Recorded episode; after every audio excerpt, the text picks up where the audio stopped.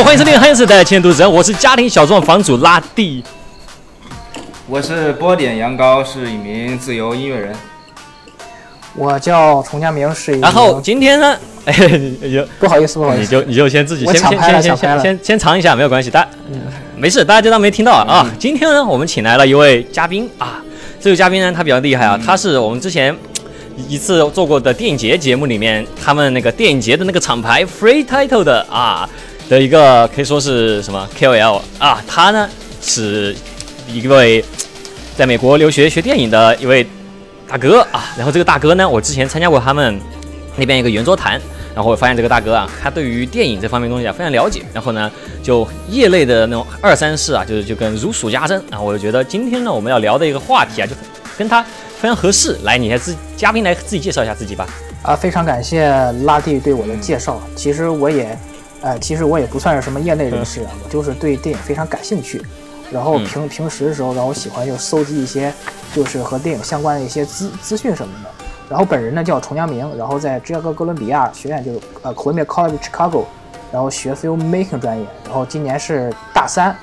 然后呢，这个，然后我同时也是 Free Title 旗下的一名主编，然后我主要是负责就是我们 Free Title 呃电影电影的部分，包括电影的文章的这个写作呀，然后以然后以以及这个我自己，然后也有一个节目就是圆桌谈，然后我们圆桌谈近期呃就改改版了嘛，然后改了一个视频版，然后然后那个最近的一期节目呢，是我跟另外一个学生导演的一个。呃，一个对话啊，这这个因为因为就是新的视频版这个改版嘛，所以这一期是干货满满。然后希望就是我们公众号到时候发出来的时候呢，这个大家就是呃关关关注一下。然后除此之外呢，我还有另外一个身份，就是我们这个金岭电影节的这个策划人。然后我是金岭电影节整个团队当中策划人之一，对对。所以非常感谢能够，呃所以非常感谢这个拉蒂能够邀请我那个参加这个节目。然后本期谈论的话题呢，也是我本人非常喜欢的话题之之一，就是因为因为我是非常喜欢黑泽明这个导演，然后大家大家都知道黑，然后大家都知道这个黑泽明是也是呃以拍这个日本剑戟片，然后美国人说是这个日本后后等后等后等后等后等，不不好意思啊，我 你这流程 Q 的有点快啊，我们还没有跟观众说我们今天要聊啥呢。啊不不，那没有关系啊，大家可以听出来今。因为我是今天没有没有没有没有，就就今天我们请的嘉宾他他主要自己有主持经验啊，所以说他就一下就就忍忍不住了。但是呢，就我们今天这个节目呢，就我们今天这个节目是要讲什么呢？就最近啊，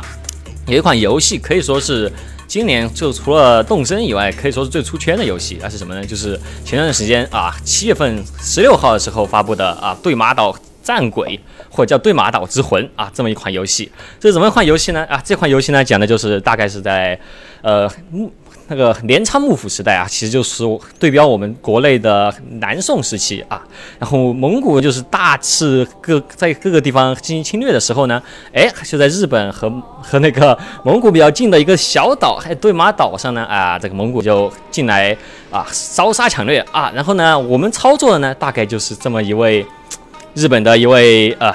怎么武士啊？然后呢，他的那个家族呢，哎，遭到了攻击。然后呢，这个武士呢，他就变成了一个相当于是个体户一样的人，然后就扮演了有点像滴滴血兰博一样的这么一个角色啊，就一个人去单挑蒙古战士，就蒙古战士这么一个故事啊。然后这个游戏最近它非常火，但它火的点呢，并不是因为这个游戏它本身游玩机制有多么新颖。或者说它这个游戏它有什么特别创新的地方？它它比较火的原因是因为它包含了这个所谓的剑戟篇元素。然后，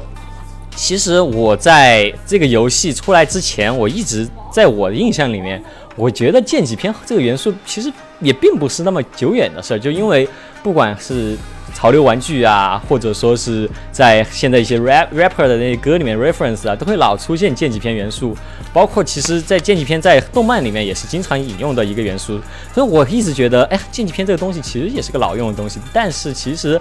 根据大家的反应来说，哎，好像觉得这东西蛮新鲜的，好久没提了，突然提这件事儿，然后我就觉得，哎哈，就终于啊，终于就逮到了这个热度了。就我和那个童云老师其实一样的，我也是非常喜欢剑戟片的。然后我一直就逮不到热度，就不能瞎，就是我不能说我喜欢我就讲。然后今天终于逮到，所以我们今天我们就要来聊的又是关于日本剑戟片的美学这件事儿啊，对。然后先问一下两位老师啊，就你们有玩过这个游戏吗？呃，我我是玩过一点，但我但我还没有玩通关。对，呃，毕竟这是 PS 独占游戏嘛，我感觉这个这这个游戏 有可能大部分可能会不会玩到吧。嗯，也是，就确实占占有率没有 NS 那么高嘛。那崇明老师呢？呃，我是我是我虽然说没有玩过，但是我在网上看过很多各路大神的视频，然后我看过他们是怎么玩的。嗯，啊，嗯，对，其实大家反正都是了解了这款游戏的，啊，那我们现在就来聊一下，就是它出圈的这个点吧。首先，你们觉得就这个片子，就首先大家就是大家其实都是对剑戟片有一定了解吧，就是。就是关于日本的这个武士题材的，就就之前其实我们讨论过，到底要叫武士片还是要叫剑戟片啊？这期节目，然后我当时说的是就叫剑戟片嘛，因为因为这个听起来比较亚逼啊，大家都知道我们的节目其实就是个亚逼集散中心，对，就是亚逼的东西我们就喜欢。但是其实我觉得其实也是有一定区别，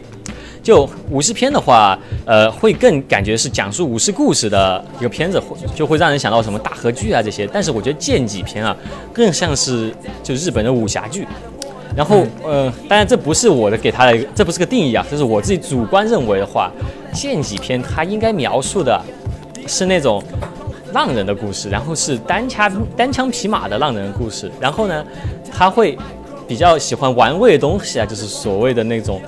呃，日本很刻板的武士道精神，然后到底实不实用这件事进行讨论。先说一下剑戟片这个东西由来吧。剑戟片这个东西其实就是日本在关东大地震之后啊，就是日本业界他就想对标一下好莱坞那边西部片，很很看起来哎还挺赚的啊，然后就我我们也拍一个我们的西部片，然后。但但确实，我看过很多日本那种啊，穿个牛仔服出来的那种片子啊，那个味道就不对啊。然后于是我们就他们就想出了，就用自己的剑戟片武士这个题材去对对标这个好莱坞的西部片题材。然后我觉得，但是剑戟片它有一个独特美学是什么？就是剑戟片它一定要做很多多余的事情。我觉得日本剑戟片所谓的多余的事情才是它的美学。就这个当然是我自己的一个胡胡说八道的，就我个人觉得，就是日本那边他们可能是不是呃，就武术指导不会有像就武打片，就成龙那种武打片啊，或者李小龙那种，就就编的那么好看。就特别是你们看那个黑泽明的用心棒，他最后大决战的时候，那那那那几招就跟玩儿似的，就就就拿那个剑去每个人身上去抹了一下。然后就就确实就，然后没有什么特别，就设计其实当然它是有自己的剑道的方面的考究，但是它不会设计的那么花哨嘛。但是呢，他们花哨的点一般都是在拔刀之前，然后拔刀之前的那种非常没有必要的那种场景切换啊，那种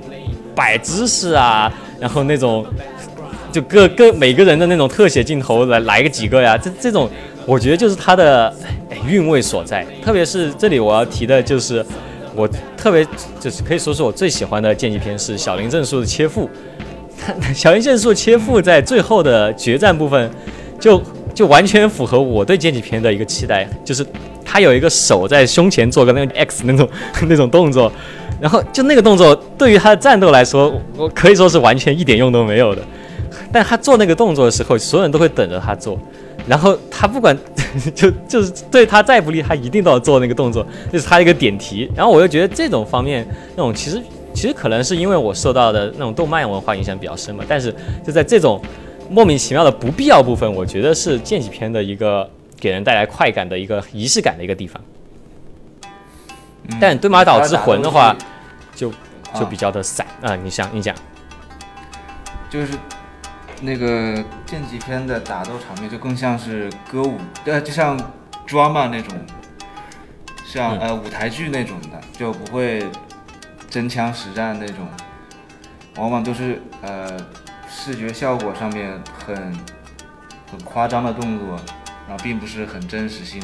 不追求真实性的那种。我也觉得很是非常有独有独特的特点在里面。嗯，就就其实，那就说回到这个游戏，我觉得它做的不好一点就是它的确它就就。所以 说，就这个游戏，其实给我的感觉是，可能如果你电竞片看少的话，有可能会就这元素它都 Q 到了，但它就是有一种那种 fortune，就是那种 吃 fortune cookie Panda Express 那种感觉，嗯，那啥都有，然后但啥都做的太太快了，啥都做的太就太太没有那种给留白比较少，呃，其实从它的。整个游戏我已经玩到第三章了，然后其实它整个游戏就三章嘛，它而且它标题写好了，就是 Act One、Act Two、Act Three，就是对标的好莱坞的三幕剧的那种感觉。你其实大概也看得出来就是那样，但是它的整个，就我们先不聊剧情，我们先聊美学吧。就它整个不管是在对战，就是你就是一群人就围着你，然后一个一个上来砍，还是他的那个整个场景设计啊。他都是把所有的元素都 get 到了，但是他没有给留白，然后他都是那种还是那种老的那种玉璧刺客信条的那种味道，就只是只是多了点动作，多了点设计，但是还是就是没有，就日本片子里面会有的那种，呃，就我觉得日本片子其实跟他们的动画比较像，呃，就我对剑戟片的感受啊。呃，日本的动画就是，如果你们看那种或银魂啊，或者是说浪客剑心啊这些，他们的招数一般都是什么什么九头龙斩，然后就一个屠城就跳上去平移一下，然后下一幕人就死了，然后好像很强，但但就很省，就是这种因为省而看出来强，我觉得才是才是这种剑戟片的快感啊。但如果说你所有动作都做出来，就动作都分解好了，那我觉得就不酷了。啊不过，就单从游戏上来讲，它融入了一些日本的特有的文化风俗啊，还是还是很值得肯定的。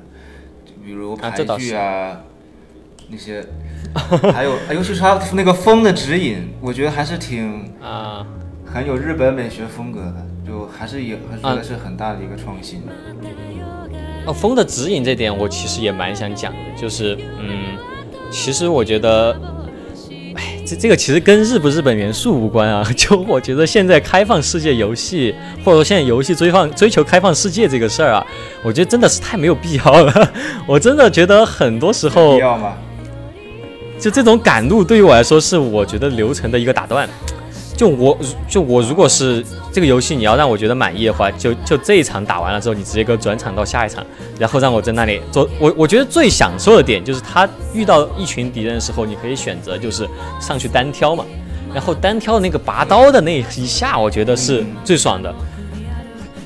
就之后的就基本上都是小那种菜鸡互啄，然 后就没有那种爽快感。如而且中间的跑路，嗯，虽然大家说哇拍照模式很好看，风景也做得很好，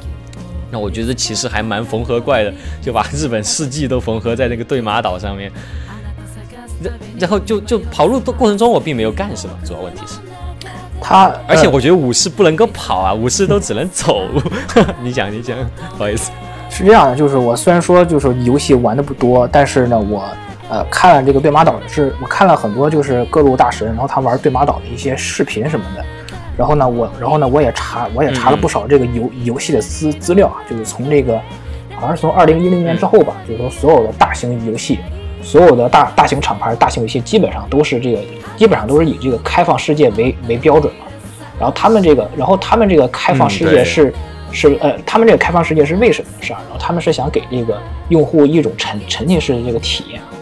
就不再是简简单单的就玩这么一款游游戏就就行了，是吧？这也就是说，他希望你就是说永永远远的是吧？这永远这这一辈子都沉浸在对马岛的那种呃那那种感觉当中，就不再是仅仅是追求那种就是杀敌，然后就是拔刀那么那么几下那那种感觉是这样的。然后呢，这个就是我在看这个我在看这个就是他们玩游戏这个视频的时候，因为可能我我自己本人没有没有玩过，可能没有这种感觉。但是我看他们在玩的时候呢，就是，嗯，他们这个都是以这个，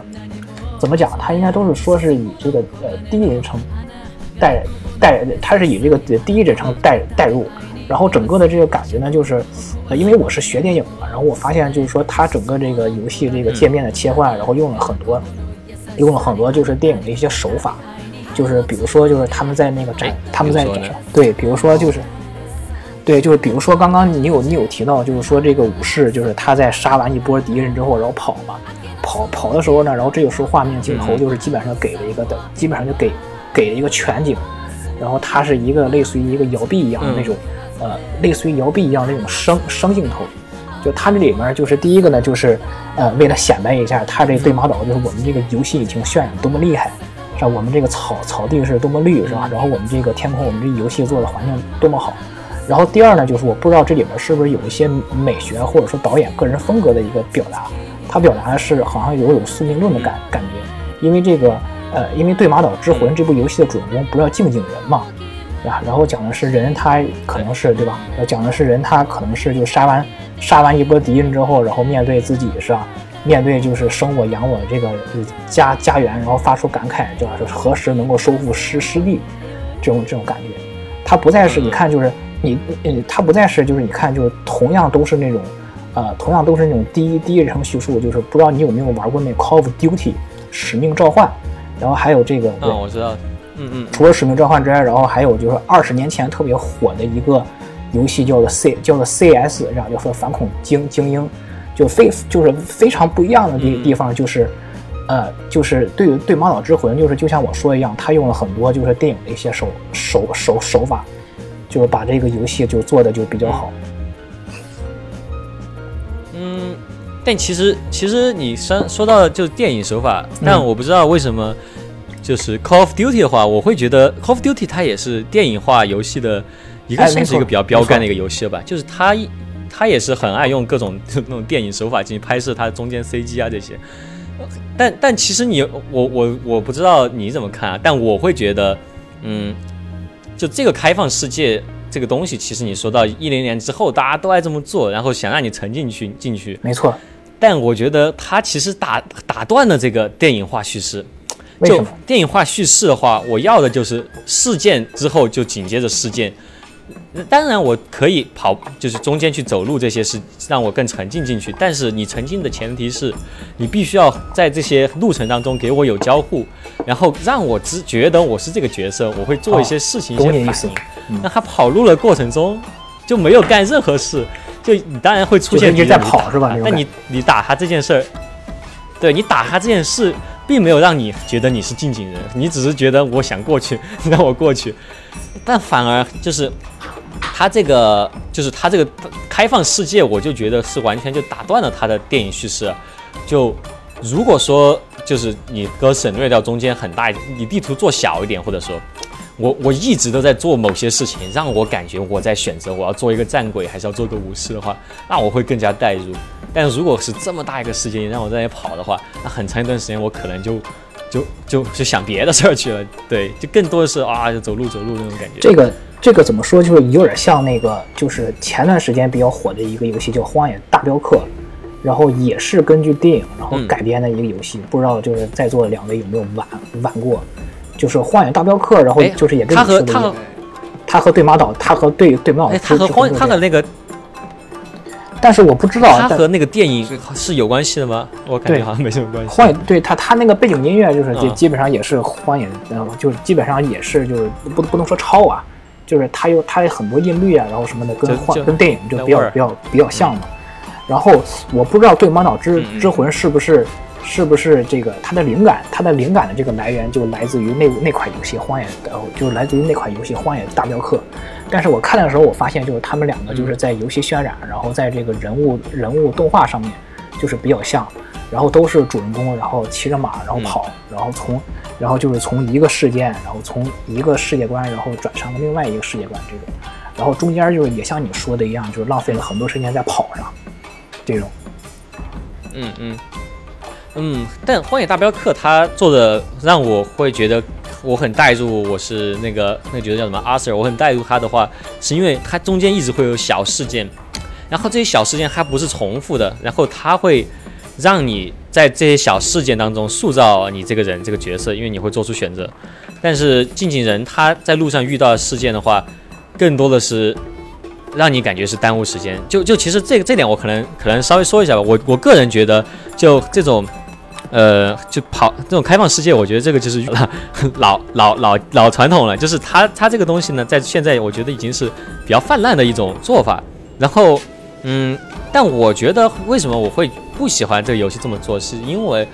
我知道 Sucker Punch 他们是意识到了啊，这种剑戟片、这种电影、日本电影化的表达是他们的卖点。因为他们这个游戏里面，你可以开一个模式叫黑泽模式。黑泽模式，虽然说说是黑泽模式，对，就其实就是把它调成黑白，并且它的那个音效啊这些都给它调得很闷，就是那种老电影的音效。对我我我，首先我觉得他们既然有这个模式，就说明他们已经想清楚了，他们就是想做一个剑戟片的类型的一个游戏，但是他们还是要顾及这个。就这个这点，我觉得其实是游戏方面的事情啊，就是这个市场觉得，哎，三 A 游戏必须要有开放世界，但然后他们就很有可能就大部分很多时候就真的限制住他们，不能够像某些独立游戏一样玩那么狠那么野。其实同样是剑戟题材，不知道大家有知不知道一个游戏叫 Katana Zero，就是或者叫翻译成武士刀零，然后它是一个它是一个比较小的一个独立体游戏体系的一个游戏吧。他他做的就非常的小，就横版过关，然后地图很小，但是你你就在整个过关当中，他强调的一直都是那种一刀斩一刀斩，然后那种快速移动，然后那种武士的那种出招的那种快感，然后反而我会觉得间隙片的那种快感会来的更更多一点，不会被这些，就是因为我在体验剧情的时候，我会带入进去，哇，就是什么精尽人，然后什么对马岛，然后。一旦开始走路之后，我就觉得我和在美国西部 带着阿 Sir 走是一模一样的感受，然后我就会觉得，呃，不得劲儿，就觉得这个就劲劲儿就泄了，就感觉。啊，对，所以说我还是开放世界的锅嘛。那我觉得是开放世界现在是现干嘛？对，开放世界怎么说？它现在是所有就是大型网络游戏的一个，现在已经是一个不可逆的一个趋势了。就是以后如果再有这个带有这种大的厂牌，要是再出游戏的话，那必然是这个开开放世界，对吧？嗯，但设计开放世界就非常的非常的难，就就我我我就觉得开放世界做的比较好的，就说那个荒野之息吧，塞尔达荒野之息，嗯，就就是开放世界它得设计的就是你你你不管走哪儿，你都感觉你哦马上就有下一件事儿要做，然后中间又会遇上别的事儿，然后让你做别的事儿，呃，但是。如果做的不好的话，就是感觉啊，就是一一锅粥冲得很稀。我我我觉得其实这个地图做大了，就开放世界你可以做你，但是我觉得它应该做小一点，就没必要跑那么远的路。然后加上它的一些呃山地的攀爬呀这些，其实是比较绕路的。就你要你不能像就是塞达或者什么，你就从对从山上跳下来对吧？它你个山你非要找个楼梯爬下来，然后你爬楼梯的动画又要做一段时间，然后。就其实我觉得爬山这个动作啊，本身就不是剑戟篇有的一些要素。就我们看剑戟篇，就说黑泽明爱怎么剪吧。就就是比如说这个用心棒，就是我们要赶路，现在要去这个城里这个地方，然后他就开始走。然后那个黑泽明喜欢用的是画面突然这么对这么一一平移，一个平移啊，然后就到了下一个画面了。那那就就就就这个。对，你就不会觉得，因为他们，我我觉得就有一个那种味道，就是，就日本的那种武士，他们穿的都比较那种垮嘛。我跟你说，就他们那种服饰是比较垮的那种。对，就就他们走路非得是那种，就有一点那种舞台剧感的那种走法。嗯。对，但假如说你就像进，对，伸进去，然后或者是那样揣着走，就就你得有范儿。然后，但你要像机器人那样，就就跑啊跑跑，要狂跑，然后跑到下个地方，就有一突然就有一种。那种中学生赶着上课的那种仓促狼狈感，一下就失去了自己的格调。这个电影其实跟这个对这个电影其实跟这个游戏还有一个呃，就是还有一个不一样的地方，就是说你刚刚就是你提到，就是黑泽明是这种转场，对吧？那电影因为它它是有这个时长限制的嘛，对吧？就是说我要在有限时间把一个故事就除了讲明白之外，我还得讲的特别好，对吧？所以说，呃呃，所以说电影它，所以说电影语言它最要它最重要的一个点就是凝练、精炼，对吧？就是我如果要是我如果要是能用一个镜头讲明白这个事儿，我就不可能再拍，我就不可能再拍第二个镜头，对吧？所以说为什么黑泽明他特别喜欢用这种平滑式的转场，那么第二点呢，就是刚刚就是像你提到这个，呃，我觉得你提到那个演员应该是三船敏郎，对吧？就是演就是演那个《用心棒》那个春三十郎那个嗯，三川角色。敏郎，对，然后三川米郎就是说他平时走的时候不是喜欢把这个手放到这个呃兜里嘛，啊，或者说放到那个袖子里面。这个其实是三川米郎他在，就是当时就是我看这个，就是我看这个用心棒，就是这个，呃，这个这个电影，就是呃访谈的时候呢，这个是三川米郎自己要求的。当时黑泽明给，当时黑泽明给三哦，川敏郎，他自己设计的，对对对，当时黑泽明给给三川米郎说说，就说我想要的这个人物角色是什么样的，然后三川米郎根据黑泽明导演的指示，自己设计了这么一套动作，这不显得自己还就是，就不显得自己还有点有点装嘛，就是就是装装装装装叉那种那种那种感觉，对吧？就是显得就是说我这个武士就非常游正经，刃有余的感觉。对，显就是显得我这个武士非常震惊，对吧？就是你看这个用心棒的时候，我不知道大家有没有发现，就是说三川敏郎演春三十郎，就只有他走路是不紧不慢的，对吧？只有他是这样的，然后但是其他人都非常慌张，其他人都非常慌慌张，就是从对吧？就是好潇洒，对对对对，对吧？哎，你看这就是这就是电影就他一个人站着。哎，没错，没错，这个就是就是戏剧感，就是体体现了嘛，就是说谁是主角，是吧？然后然后谁是这部电影当中的这个英英雄人物，就马上就凸凸显了。但是游戏的话，你你就你不能这么玩，对，对吧？是这样。嗯，是呃，其其实呃，对，这就是这两个媒介之间的一个差距嘛。然后再加上再加上它体量在那里摆着，它是一个三 A 游戏，它卖嗯三 A 游戏的价，它就不得不做一些这种。就适应，但那我们先，但是我就，当然我我这是我个人的观，我我先说我是喜欢这游戏啊，但我只是来挑点刺而已。除了说它的那个它的那个形上面的问题吧，我们其实我还更觉得我印象中的剑戟篇啊，就讲武士题材的片子，一般不会讲就这么宏大的的一个事件，就是一般武你先看剑戟片，它的时间设计一定都是在德川幕府建立以后，就很少是在日本战国以前，或者是还在打蒙古的时候的事儿，就。一般如果说是打蒙古的话，我们会觉得都拍成大合剧那种感觉了。但是它，它是要用一个剑戟片的表达来讲一个大合剧的故事，然后这点我会觉得非常的怪，就变成了那种第一滴血兰博的那种，就一人挑一个军营的那种感觉就来了。然后这就不是就就你们其实大家稍微想一想，我们印象比较深刻的一些嗯剑戟片角色吧，就刚就是那个三十郎是一个，然后还有就是山川敏郎演的大部分啊，再加上什么切腹啊这些，或者是动漫里面什么浪客剑心啊、无限之助人，他一定首先他得是个浪人，他不能是个有有工作的人，哎，对，这个自由的武但士，他必须是落魄的一个，就是嗯，落，而且我觉得剑戟片他爱表达传达的一个信息是关于时代的变迁啊，这对这个就日本这个所谓的武士道的这个坚持，然后让就是让人让一些人变得很很那种很偏执，或者让一些人变得就是失去自我，这是他比较爱聊的一些内容。然后，但是呢，哎，当然这这部也在聊，就是所谓武士道啊，拖累了这个对马岛的这些人，然后这个这个近景人他以一种新的方式来对付这些外来入侵者，但是现在的感觉就是，就他是一个他他并不是一个那种浪人，然后他干的事儿就只不过是。就是人人少而已，他们就召集了一些农民啊、小偷啊，那然后我们以换一种方式去把那个蒙古大军端了。然后就这个故事设计让我觉得，嗯，就比较更像是嗯美国的那种好莱坞的那种叙事，不太像是一个借纪片爱聊的事儿。呃，怎么说呢？这几其实天就是用小小，呃，我插一句，就是哎你说你感觉这几篇，感觉是像用小格局来讲大故事那种感觉，就故事发生的地点都非常的集集中，但他讲的事情嗯就要么是批判社会啊，还有时讲就是时代的变迁啊那种，都通过啊人物的故事和动作表达出来。对，呃，主要讲社会新闻还是没错对，不讲国际其实。我觉得对，其实我觉得你们两个提的一个特别好的点，就是说日本间谍片的这个叙事类型，日本竞技片就是呃有一个特别大，就是有有一个非常明显的一个点，就是它从来不用宏宏大叙事，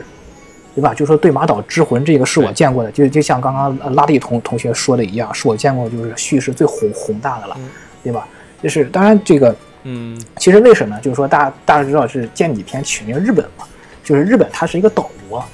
它是一个岛国文化，所以就是这种岛国文化，这种地理环境就注定了，就是日本人的这个格格局不会特别的大，对吧？就日本最辉煌的时候，它也只是经济大国，它是经济上称称霸，但是政治军事嗯，对吧？它在世界上都根本就不是一级，是这样的。确实是，对吧？那么还有呢，就是刚刚讲、嗯刚刚讲到了日本间谍片的这个呃这种叙事风格是这种好呃是是刚刚刚刚拉蒂你说是好莱坞还是反好莱坞的？是有点类似于好莱坞这种风风格对吧？我我我说我说对马岛是比较类似好莱坞的一个叙事方法啊，，对，其实不光是对对马岛之魂是这样，然后大部分的这个日本经典片都是好莱坞叙事的。呃，为什么呢？是因为日本哎日本经典片就是它其实借鉴的就是美国的西部片，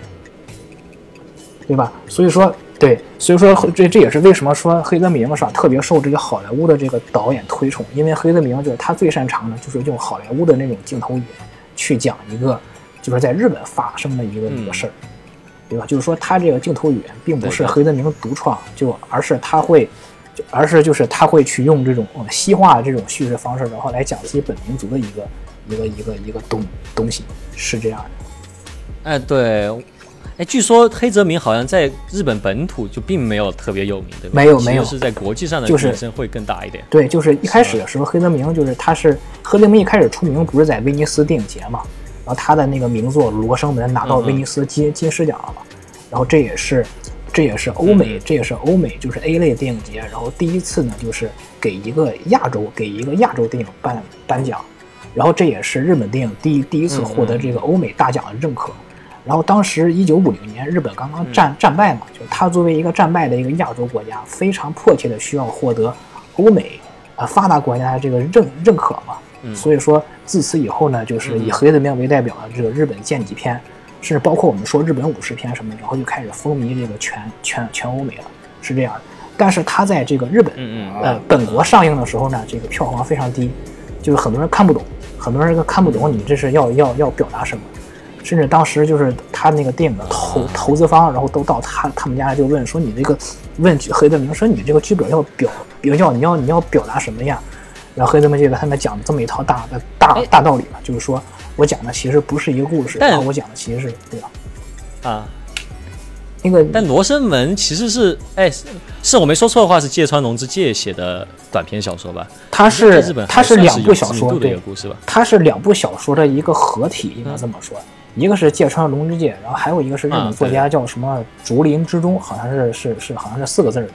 但是但但是我忘了，嗯嗯就是说黑泽明把这两把这两部小说的呃结合在一块儿了。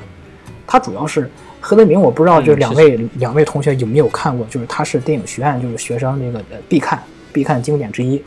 然后他是因为他这个叙事结构，哪一？当时是当时是这个这个这个开创嘛，当时是这个这个开开了这个叙事，开了这个叙事就是新的叙事结构之先先河，就是不断的闪回，不但是你说那个《罗生门》，没错，就是说呃就就是说这个这个就是是以不同人的视角，是以三个人的视角，然后讲述同样的一个事件。但是同样一个事件在三个人当中所，但是同样一个人事件通过三个人的表述是不一样的。嗯，他最后表达的一个主题就是说，这个世界上就没有真正的真相，因为每个人在叙述的时候都会为自己辩护嘛，就和我们所说的添油加加醋，嗯嗯是这种。所以说，自此以后，日本的剑戟片嗯就开始呃风靡这个全世界了，这样的。嗯啊，其实日本剑戟片它啊，它输出的时候，就是它输出的影片有哪些呢？就我们熟悉的这些，其实都是属于它对外输出的一些内容，对吧？没错。然后除了小林正树啊，什么小林正树，其实还切腹啊这些，对小小林正树的这个切腹，其实还还在欧美还还不算特特别有名的。对他，他应该应该这么说，就是说小小林正树的切腹应该算是日本比较正宗的一个，就纯纯日本风格的一部剑戟片了。然后还有就是大家就是刚刚两位没有没有提到的，就是北野武饰演的叫做座头市，盲剑客座头市，座头市这个也是在欧美非常都比较后来的事儿了，我感觉。对，但是但是也、啊，那个我看了，我完全真的是快进看的，我甚至是快进看，就到到结尾的时候，他甚至就有一种歌舞 歌舞剧的感觉。歌舞吧歌舞但是，没有，那个主要是他喜欢踢踏舞。但是，但是黑不过它跟那个音乐跟那个节奏确实很值得，呃，还是有独创性的。但是这部电影也在威尼斯电影节获获得了，他没获得金金狮奖，然后倒是获得了银狮奖了，但是也但是也获得了就是西方国家的这个认可。啊，这个这个黑主要主要其实北野武的话，给人就他老在威尼斯获奖，但北野武那那那那部我还是还蛮喜欢，但我觉得北野武的他应该属于是。就是剑戟片这波就热潮已经过了之后，他后面拍的一个他自己比较喜欢的一个东西。但是我觉得热热潮在在日本本土热潮还比较火的时候，其实出了很多很很 cult 的那种，不知道你们看没看过《带子熊狼》？没有，你说是那种没有没有对吧？对对，非常斜点，就就就就疯狂漏点，然后疯狂断肢，然后就很多没有道理的剧情，然后然后我就感觉那段时间好像其实剑戟片在，而且我还看了挺多这这类的，然后我感觉那段时间可能是在日本本土也算是比较风靡的一个年代，然后我感觉和我们熟悉的那种。黑泽明啊，这些就感觉就讲的故事更不一样，格局就更小了，也没有什么故事，就主要就是打。对，就非常商业。而而且其实我我对说到黑这，就其实说回到一个一个点啊，就黑泽明他的剑戟篇，我觉得暴力其实描写的比较克制，他主要还是想讲故事。对，但是春十三郎不知道为什么，就那一部非常反常的，最后喷的血量是我见过就所有剑戟片里面喷的最多的那一刀，你们有有这个印象吗？这个我没有看过。哦哦，春春春十三郎郎应该是三三十郎是那个用心棒，十三郎是是春 十三郎，是是两个两个两个人，哎，不是春三十郎吗？就就还是另外一部吧。啊？到底是几狼啊？我没有 13查一下，应该是三十吧，三十狼，三十郎应该只有三十，因为这一这 OK，反正就就是就是这么就是春三十郎吧。那既然都这样，反正就是他在最后，因为我黑泽明的剑戟片基本上我觉得就不怎么见血，或者说他后来彩色片的时候也就稍微留一点那种，但是就像像这种如此斜点的那种，一刀下去流血如注，然后那个血量真的是太吓人了。你们可以查一下那个图，他反正就是那个镜头，嗯，那个镜头是有意义的，很刻意、很怪他。是想表达，呃，那个好的刀是要放在剑鞘里面的嘛，他但结果他还是嗯对面那个人说必须这个决斗必须得得打起来，那那他是选择无奈是挥刀嘛，然后他挥完刀之后不就还就是啊很懊恼嘛，很悔，甚至想流泪的感觉，就就想说。想表达那个之前那个老夫妻他们，哎不老那个老老婆婆讲那个道理，就说好的刀是要放到剑鞘里面的，不能随意出刀。就还是稍微就多多刻画了一下这个暴力元素。对，对，反反衬吧，有可能是。然后黑泽但其实明那个血，剑戟篇我觉得还啊，请讲，请讲，请讲。呃，就是黑泽明的那个那个那个血量虽然虽然说不多，但是他是短时间内就是迸发比较大，就是比如说他砍那刀之后，然后唰一下，然后那些血就喷过来了，是那种。然后黑泽明还还有一个就是说他他不是直接这个展、展示暴力，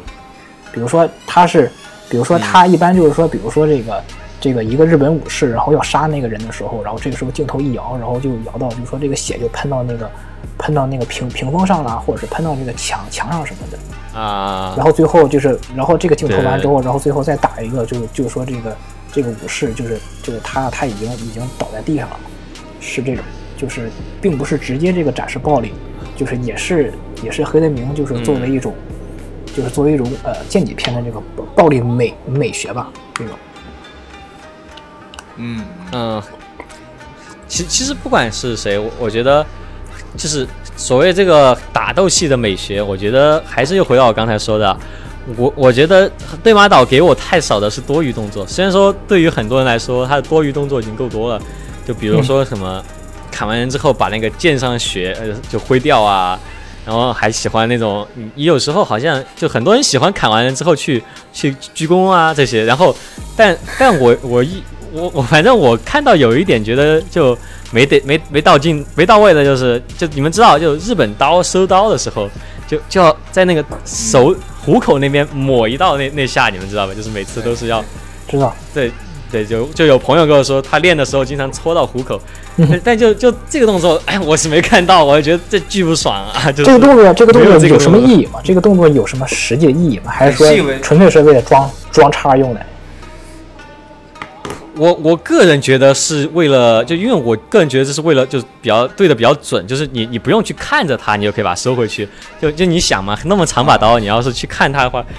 你要把手要弄，就举得老高，就那样弄进去就很，很麻烦。你可能稍微你去稍微侧着一点，你摸摸着它的那个刀，你知道差不多可以收的那个感觉。我自己臆断的，当然如果有学剑道的听众朋友，可以在下面帮我们科普一下，我大概这么猜的。对方岛的角色的动作设计还是挺考究的，因哎，啊毕竟是这个我赞成各种对，请来了各种日本大师，剑斗大师。对，我好像记得那个收刀的时候的动作还是有那么点，就是眼睛没有看，而是那种白，就是自己手在那里那个辅助收刀这种动作，还是有那么一点点有展现出来的，就但没有那么的明显。我感嗯，觉这都是这都是细节，这都是细节。但但但就是要，但我就喜欢那种就故意刻画的那种，你知道吗？就呃这样磨一磨一下，那种动作特大的那种感觉。我在想，就是从电影的这个呃，从从对，就是从电影这个角度来讲，我在想，是不是可以起到刻画人刻画人物作用，可以体现救救人这个人，是吧？是不是一个就是特别厉害的一个武、嗯一个一个一个武士啊什么的？嗯，其实我觉得，如果你要说这这个动作能体现什么的话，我会觉得，就如果收到非常规规范的人，我们会觉得他是那种所谓的就武士嘛，就是非常在意那种武士道精神。那如果就随便一收的话，那可能就说明。就就其实这个游戏讨论就是这个近景人的角色最后成为了一个战鬼，而不是一个武士嘛。他一直都在强调你就你要做一个武士什么的，近几年就是越走越远，就成为了一个刺客信条。然后就就我觉得如果这方面的话，你也可以也可以这么解读吧。其实还有好多剑戟片都，我至少我看那两部都有枪这个元素，都提到了枪。哦，老爱提枪，还有那个汤姆克鲁斯那个最后的武士也是最后的武士爱提的，就就其实也是，就是也是一个就是关于这种就是武士没落的一个爱爱聊的一个话题吧。对对对。然后还有就是这个，这个游戏里面有，就嗯然后还有就是日本这个剑剑戟片上，然后我看了这么多部，然后我在想，就是为什么日本的间谍片特别受这个欧美人的喜欢？我觉得还有一个原因就是说，它这个刻画人物就比较简单，人物就非常的脸谱化。就是你看日本间谍片，你很容易就能区分出来谁是好人，谁是坏人。好人特别好，然后坏人坏人特特别坏，就那种。但是你看，就是我们看很多这种中国国产电影，它肯定不是这样的，就是说好人、坏人、坏坏人，人家肯定不是这样的，是吧？坏就没有任何一个坏人会认为自己做的事是坏事。对你要是你要认为自己做的是坏事，你还你还你还做吗？对吧？对。但是中国武侠片，他们就你看中国武侠片很少拍成电影的，不但有啊，但很多拍成电视剧，因为就要刻画人物，这个人他做这个是有道理的，他的想法是什么？就 就这个东西你不能够，但但你看就就剑戟片的话，确实是你说的很对。就哦，我之前其实听到过一个电台说，就是日本剑戟片它的一个标准配置是什么？就日本剑戟片配置一定是和那个这个杀手不太冷一样，就是得有一个啊、就是非常冷酷的、非常没有什么感情的一个剑士啊。这个剑士呢，他旁边就他是一把剑，然后他得有个刀鞘，刀鞘一般要么是一个小孩，要么是个女孩子，要么是个老人，反正就是要一个弱的人，然后被他保护，然后他就是就相当于是要要把他的刀要收到鞘里面，就一定要。保护一个什么人，然后这个就是非常脸谱化的一个这 这种一个刻画，每次都是这样。大家仔细想，好像真是这就是随便举个例子，都都都好像有有这么一个人，比如说那个《无限之助人》里面那个灵，然后那个《浪客剑心》里面那个那个那个那个叫什么，就那个神神谷心那个那个那个女孩子，反正就一定得有一个人要要被保护，然后就就把他收着点，就不能够让他那种狂杀滥杀那种感觉。但是欧美人是个非对非常喜欢这样的。对，因为你要是我觉得还挺这么拍的话，挺酷的，就这其实啊不不，这其实这其实我想加一句话，不好意思不好意思打断你。其实我想嗯加一句话，就是他为什么会这么刻画？我觉得就是是不是就是说日本人，因为日本人他他这个比较比较这个鸡贼嘛，就是他可能就是已经摸清楚了欧美人这嗯观、欧美人的观观影喜好，就是刻意的，然后有意识的，就是往嗯这个方向去靠。因为你要是因为你要是设置这种脸脸谱化的话，你要通过脸谱化的这个人物设置，好人特别好，坏人特别坏的话，所有人都能看看懂，对吧？他没有这个文，他没有这个文化差嗯差嗯差异之分，甚至说你把那个字幕去了，是吧？就是你光看他们的人物的这种动作，嗯你就能分清楚谁是好人谁是坏人。你看电影根本就不需要动脑子，啊，对吧？你根本就不需要分清，你根本就不需要这个，你根本就不需要区分，哎，坏人为什么会会会这样，对吧？哎，他为什么会变这么坏？你根本就不需要想这个事儿，对吧？这是我想加的。嗯嗯嗯，其实还是社会社会的压迫吧。嗯就坏人那么坏，还是社会上层的压迫嘛？还是想反批判那种社会现状嘛？确实是不用想那个动机什么很，他们动机一般都不是很复杂，这个这个确实是是这样。对 我我我反正我觉得还蛮爽啊，就是其实我觉得不知道大家有没有注意到，就是这种日本的不管是剑戟片还是怪兽片、特色片之类的这种要素，最近在流行文化里面其实就被 Q 的很多，就大家都很爱用。然后我就觉得，我觉得其实有一点是因为它好用，就是它它它这个元素视觉要素一拿出来啊，你大概就知道，就一张图你就知道它在干嘛，就你不需要太多解释，更更更多这种只给的这种爽感，我觉得其实也并并不坏，我觉得非常，我觉得我还蛮喜欢这种的。但当然就是如果你要讲复杂一点，那当然也有自己的一定的美学了。但这种只给的这种快感，那当然也是别的来不了的。其实我其实就突然之间想到，就是说，这个就是刚刚就是借借助你刚刚说这个对对马岛这个事，就是好像日本间谍片就是在最近啊，最近这几年就不怎么火了。好像这个不光是在日本本国、嗯是吧，在在在全在全全世界，就是它，呃，剑戟片就是就快没落了，嗯有点像美国的西部片这种。我倒还我觉得还好，我觉得其实最近是比较抬头了，就是剑戟片元素的话，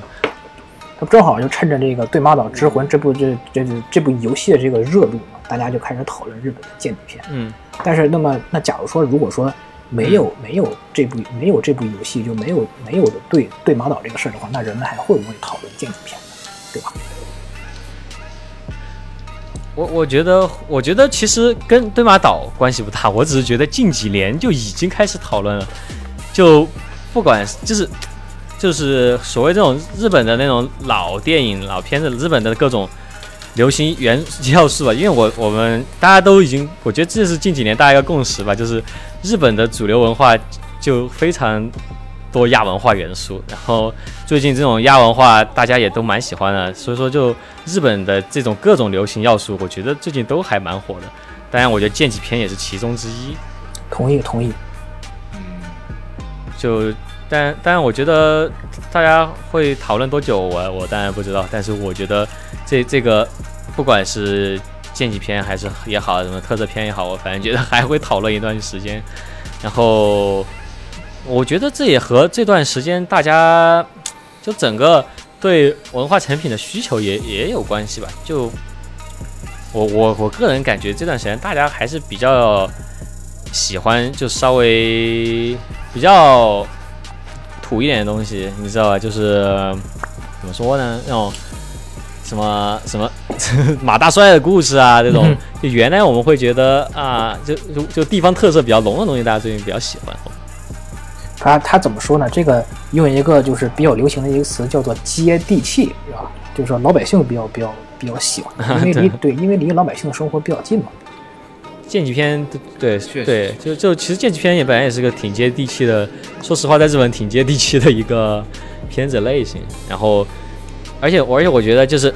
其实有这么一件事儿，之前我们在很多节目里都讨论过，我们就觉得就只要就其他文化里面的土土味啊，在只要只要是不是自己文化里面土味，到了别的一个环境里面就会变得比较洋气。嗯比如说最近那个什么雪花飘飘，北风萧萧，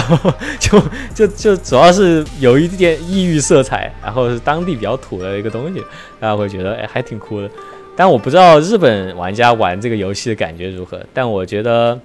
反正我觉得就这个不够土啊。其实说白了，我觉得对马岛不够土。不够土，越是民族的菜越是世界的，嗯对吧？对吗？那倒太 fancy 了，就搞得太洋气了，还三 A 大作就就是这点，就非常的洋气。喜欢那种直接给我来一个那种平滑转场的那种，然 后直接上去砍的那种。嗯，对。当然，我觉得这个游戏我可能虽然说我今天听起来好像说的都是负面，但我个人其实可能还是会去把它玩通关嘛。但确实是个好游戏就。对，是好游戏，就今年今年讨论度可以说是，我我甚至看到有博主说，就已经现在已经开始说这个对马岛是我年年度游戏都已经来了，就不知道他会不会出那个看第二部起来大家也？蛮喜欢的。不知道对，不知道这部戏对马岛能出第二部，会不会有？会对啊，第二部出啊，就就直接就就近景人的那个后代就直接续上了，就是进入战国时代，然后就要就去和织田信长打，到时候一定是一个特别好的一个卖点。那是扯很可能。对对对，虽然扯得有点远，但是就就说，对，可以，哎，直接和《刺客信条》联动，就最后说说说白了，就近景人这一 这一家族最后是刺客啊，都可以的，我觉得可以可以，行吧。那大家还有什么想补充的事情吗？我没有了，我非常呃非常感谢这个拉力同学能够给我这次机会能参与到讨论，我我聊得非常开开心，我也学到了不少东西。那那那那我觉得就就当然非常推荐大家去看一下之前我们聊到的几部片子啊，就就就我们其实我做这期节目就真的是很想安利这几部片子，就就真的还挺酷的，然后也希望大家如果有什么啊，就是玩独立玩具设计师朋友啊，多出一点那种相关的那种风格的潮玩啊，我一定会骗我朋友的买的。OK，那今天节目就这样了，观众朋友们，拜拜。拜拜。拜拜拜拜。追い風叫ぶ静寂を壊すの何もそれと進むの the sun.